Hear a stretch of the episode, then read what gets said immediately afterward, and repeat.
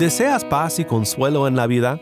Muchas veces buscamos los secretos religiosos, cinco pasos al éxito, siete maneras de aliviar el estrés, cuatro fundamentos de la vida sin temor. Mi hermano, no hay cinco pasos, ni siete maneras, ni tampoco cuatro fundamentos. Hay una sola roca firme de nuestra salvación. El Evangelio al cual corremos para ser salvos no es una lista que cumplir, ni ritos que hacer, ni tampoco algo a la venta para que lo compremos.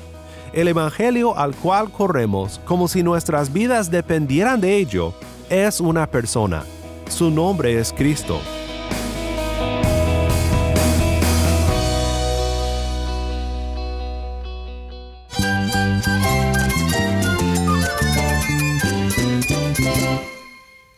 Cristo es mi todo. Cristo es el Rey del universo, es quien guía nuestras vidas. Él es grande y amoroso. Él es real. Solamente Jesucristo es nuestro Señor y Salvador.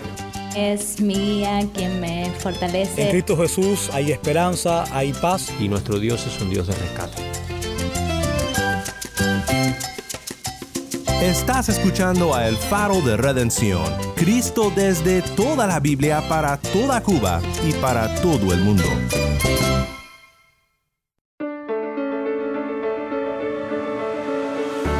Hola, soy el pastor Daniel Warren, gracias por acompañarme aquí en El Faro.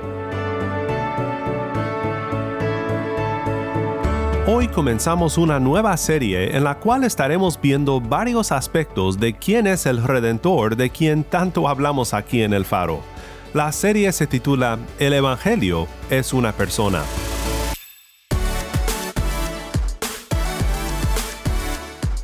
Hoy quiero invitarte a aprender junto conmigo de un pastor de otra época que me ha enseñado mucho sobre la gran importancia del conocimiento de Cristo para la vida cristiana estaremos viendo algunos puntos del pastor puritano John Flavel sobre el tema de Cristo y el crucificado. No olvides abrir tu Biblia y quédate conmigo para ver a Cristo en su palabra.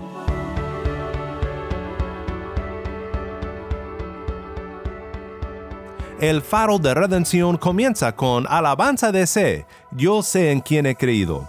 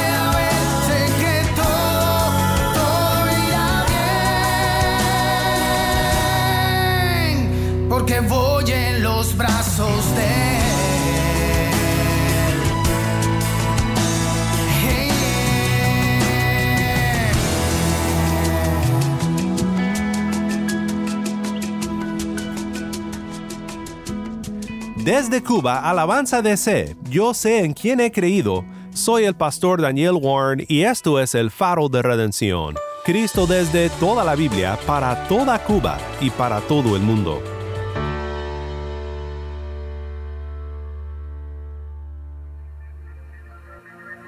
Porque nada me propuse saber entre ustedes excepto a Jesucristo y este crucificado. Estas palabras del apóstol Pablo en 1 Corintios 2.2 son palabras que nos indican el gran valor de estudiar la doctrina de Cristo, de proclamar las glorias de Cristo, de meditar en la hermosura y las maravillas de Cristo nuestro Redentor. He estado leyendo un sermón del pastor puritano John Flavel sobre estas palabras del apóstol Pablo, y él resume el punto de Pablo con las siguientes palabras. Cristo será el centro en el cual todas las cuerdas de mi ministerio serán tensadas. He hablado y escrito sobre muchos otros temas en mis sermones y mis epístolas, pero reducido todo es la predicación y el descubrimiento de Jesucristo. De todos los temas en el mundo, este es el más dulce. Si hay algo de este lado del cielo digno de nuestro tiempo y de nuestros estudios, es esto. Por decirlo en otras palabras, Pablo ha enseñado, como dice en Hechos 20, 27, todo el consejo de Dios. Pero todo el consejo de Dios, toda la verdad que Dios ha revelado, tiene su cima, su punto de conexión, su unidad y su coherencia en Cristo y la cruz del Calvario. Todo lo que leemos en la palabra nos conduce a Cristo. Flavel explica en otra parte de su sermón diciendo, el conocimiento de Jesucristo es la médula misma el grano o el núcleo de todas las escrituras, el fin y el centro de todas las revelaciones divinas. Ambos testamentos se reúnen en Cristo. La ley ceremonial está llena de Cristo y todo el Evangelio está lleno de Cristo. Las benditas cuerdas de ambos testamentos se reúnen en Él. El verdadero conocimiento de Cristo como una pista te guía por todo el laberinto de las escrituras. Esta convicción nos ha guiado en todo lo que hacemos como ministerio. En todo lo que hablamos, queremos ver su conexión con Cristo, ya sea un tema teológico, un pasaje del Antiguo Testamento o cualquier otra cosa. ¿Cómo nos lleva esto a Cristo, nuestro Redentor? Es tan fácil extraviarnos de este compromiso, de este entendimiento de las Escrituras y de la doctrina que contienen. Un ejemplo lamentable es cómo muchas veces usamos la palabra evangelio. Muchas veces hablamos de predicaciones centradas en el Evangelio, de ministerios centrados en el Evangelio, de vivir el Evangelio, y cuando menos lo pensamos, el Evangelio ha llegado a ser como una abreviación para un conjunto de creencias en vez del anuncio de Cristo y el crucificado. Nunca olvidemos que en 2 Corintios, Pablo define el Evangelio de la siguiente manera en 2 Corintios 4, 3 al 6. Y si todavía nuestro Evangelio está velado, para los que se pierden está velado, en los cuales el Dios de este mundo ha cegado el entendimiento de los incrédulos, para que no vean el resplandor del Evangelio de la gloria de Cristo, que es la imagen de Dios. Porque no nos predicamos a nosotros mismos, sino a Cristo Jesús como Señor, y a nosotros como siervos de ustedes por amor de Jesús. Pues Dios, que dijo, de las tinieblas resplandecerá la luz, es el que ha resplandecido en nuestros corazones para iluminación del conocimiento de la gloria de Dios en el rostro de Cristo.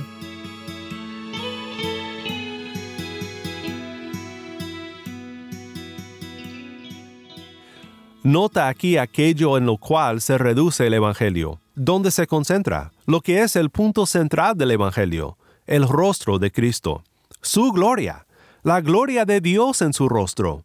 Todo esto significa lo mismo. El Evangelio de la gloria de Cristo, la gloria de Dios en el rostro de Cristo. Cristo es el Evangelio. Antes de continuar con el tema, quiero que escuches lo que nos compartió un pastor en Cuba sobre esta gloriosa verdad de que Cristo mismo es el Evangelio. Mi hermano, quisieras presentarte para que los oyentes del Faro te conozcan. Bueno, mi nombre es Julio César Ramírez, eh, pastor bautista. Gracias hermano por, por tu tiempo. El Evangelio es una persona. Para ti, ¿quién es esta persona? Bueno, indudablemente Jesucristo. Es la clave, la cabeza de la iglesia, pero también es el centro de la vida del cristiano como tal.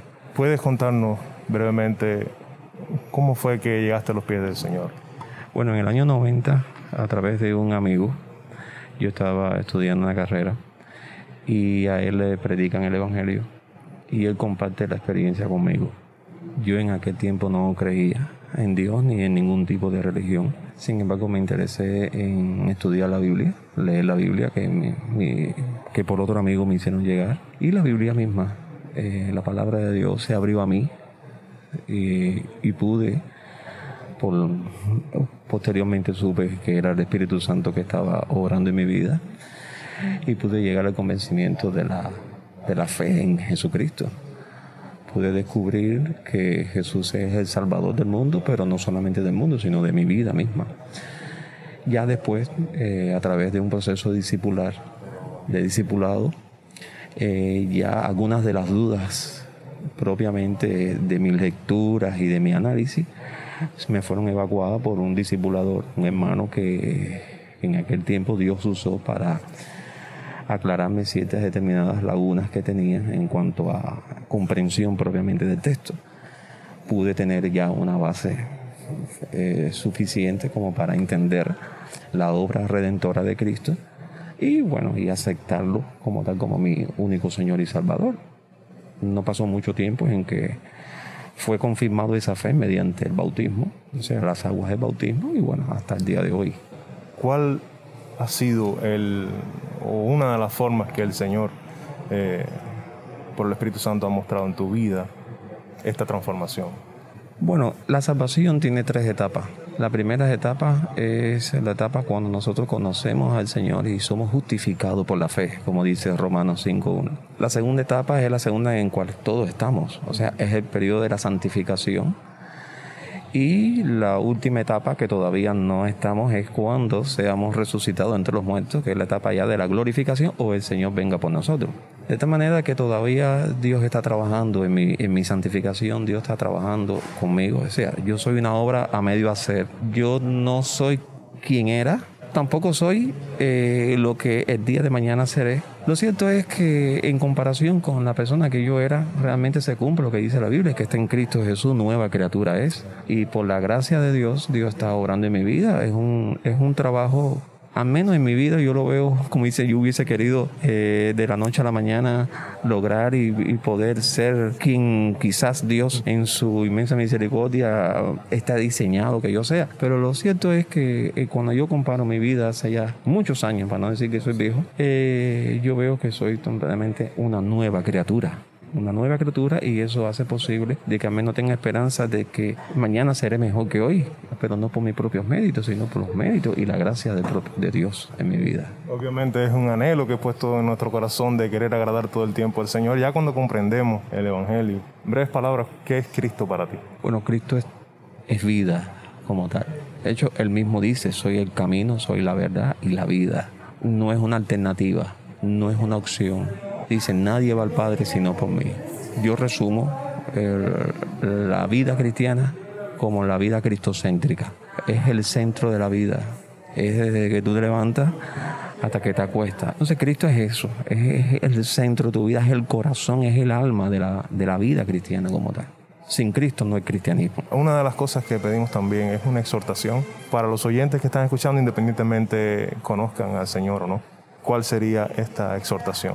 Hay veces tenemos la, creencia de que, o aquella idea de voy a dejar para mañana, eh, me voy a entregar al Señor mañana. La salvación es para desde el mismo momento en que tú naces, que vienes al mundo.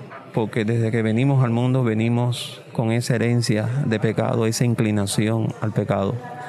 Y por lo tanto el Evangelio es para hoy, no es para mañana.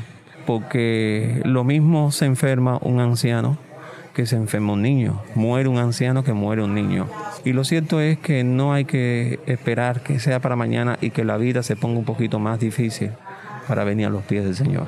La Biblia dice, entre, entre tanto que, que sea hoy, hoy es el día aceptable, hoy es el día de salvación. Y yo les digo a todos aquellos que no conocen al Señor, que lo único que hacen es existir, pero no vivir. Porque uno vive a partir del momento en que tiene un encuentro con la fuente de vida, que es Jesucristo. Por lo tanto, es hoy el día de salvación. Gracias Julio por tu tiempo, por esta palabra y reflexión acerca de la persona de nuestro Señor Jesucristo y cómo Él ha obrado en tu vida. Muchas gracias, Pastor Julio César, por compartir con nosotros estas reflexiones sobre un tema de suma importancia.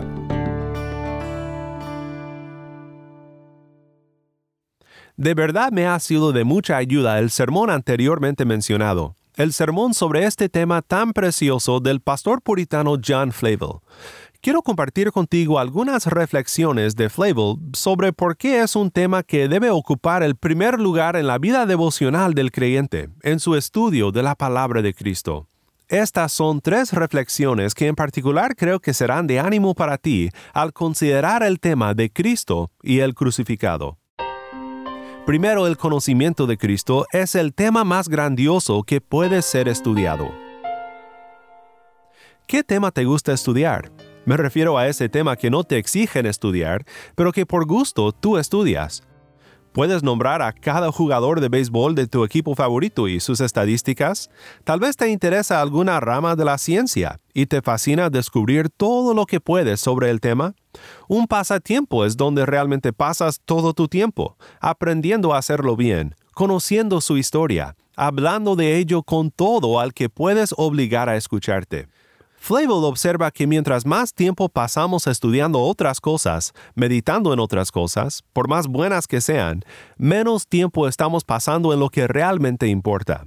Dice, el estudio de Cristo es el tema más noble al que un alma jamás se dedicó. Los que devanan y torturan los sesos en otros estudios, como niños, se desgastan en un juego inferior. El águila juega en el mismo sol. Recuerda que Pablo dice en 1 Corintios 2.2, porque nada me propuse saber entre ustedes excepto a Jesucristo, y este crucificado. En otro lugar, Pablo describe en más detalle este mensaje de Cristo que considera de suma importancia. Escucha lo que dice Pablo en 1 Corintios 15, 1 al 8. Ahora les hago saber, hermanos, el Evangelio que les prediqué el cual también ustedes recibieron, en el cual también están firmes, por el cual también son salvos si retienen la palabra que les prediqué, a no ser que hayan creído en vano.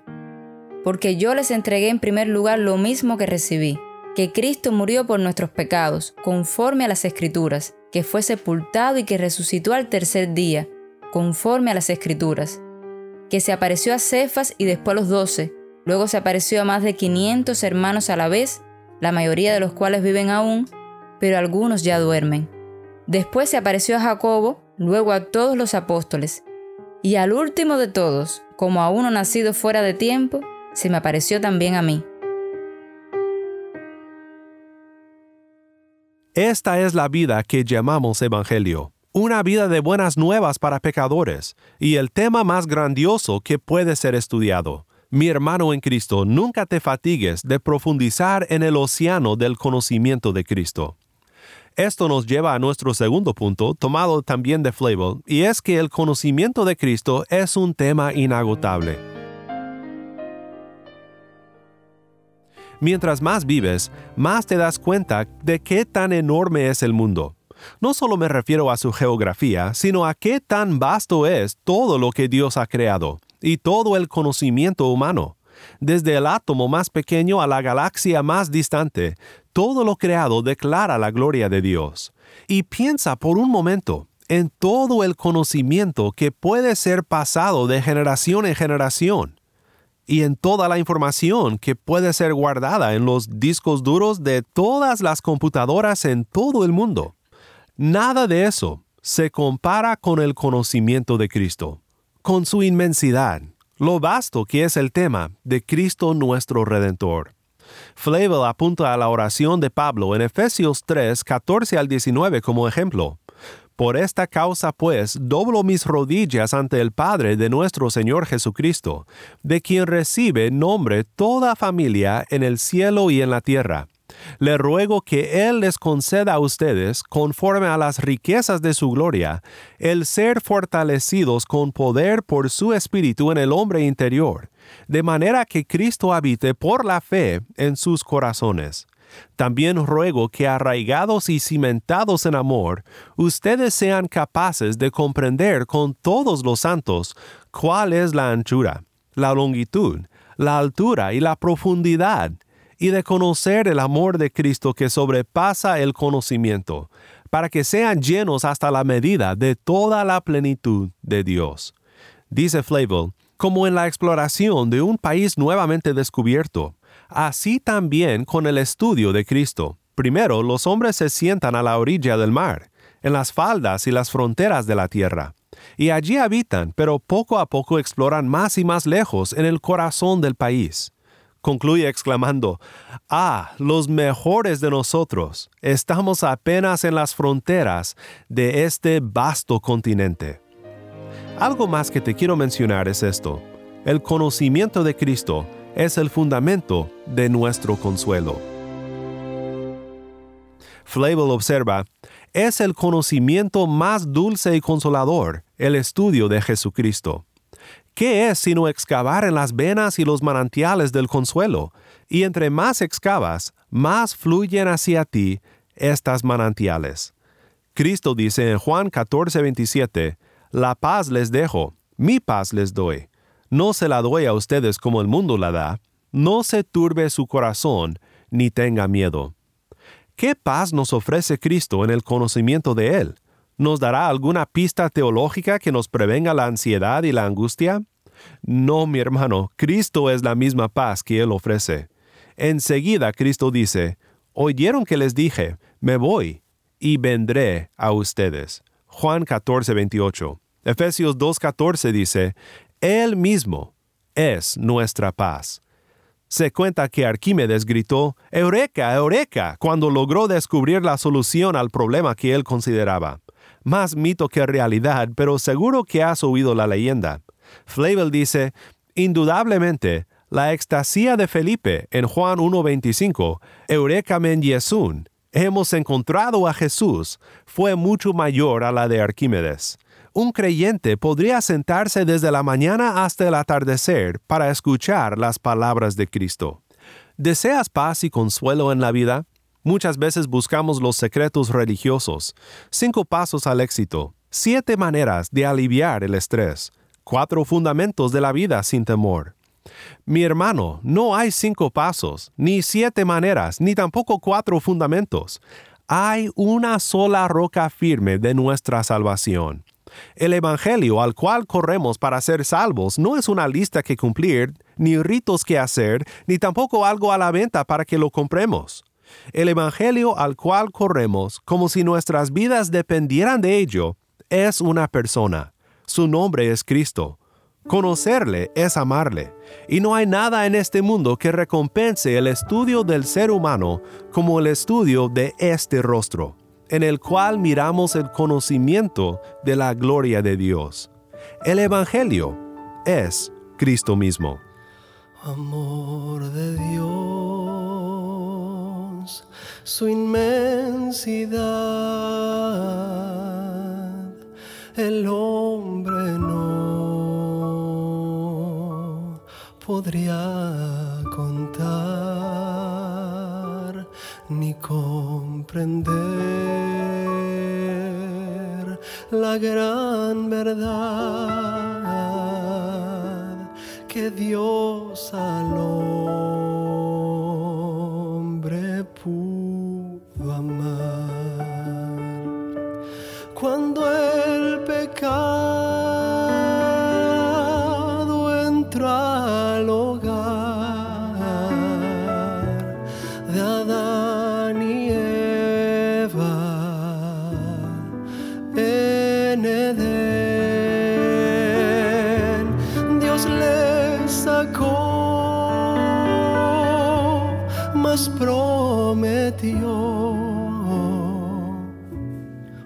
Salvador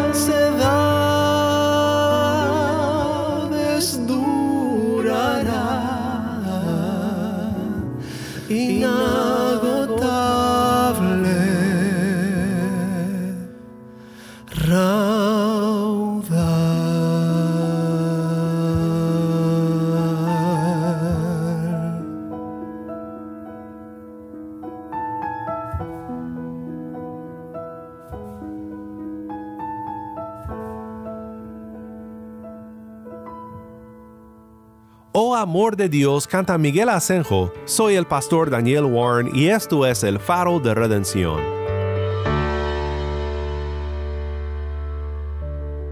Oremos juntos para terminar.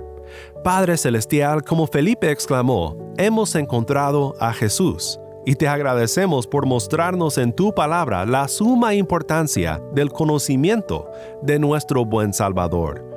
Perdónanos por nuestras muchas desviaciones y fascinaciones que nos han alejado del camino a Cristo en la vida. Y ayúdanos siempre a procurar conocerlo de una manera redentora y alentadora. En el nombre de Cristo nuestro Redentor oramos. Amén.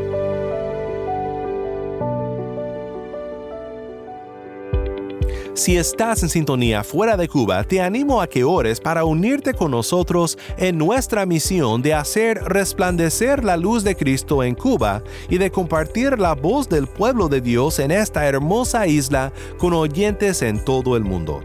Para hacer tu donativo a este ministerio apoyado por personas como tú que aman a Cuba y aman a Cristo, visita nuestra página web elfaroderedención.org diagonal donar elfaroderedención.org diagonal donar. Gracias por tu sintonía y que Dios te bendiga con su gracia.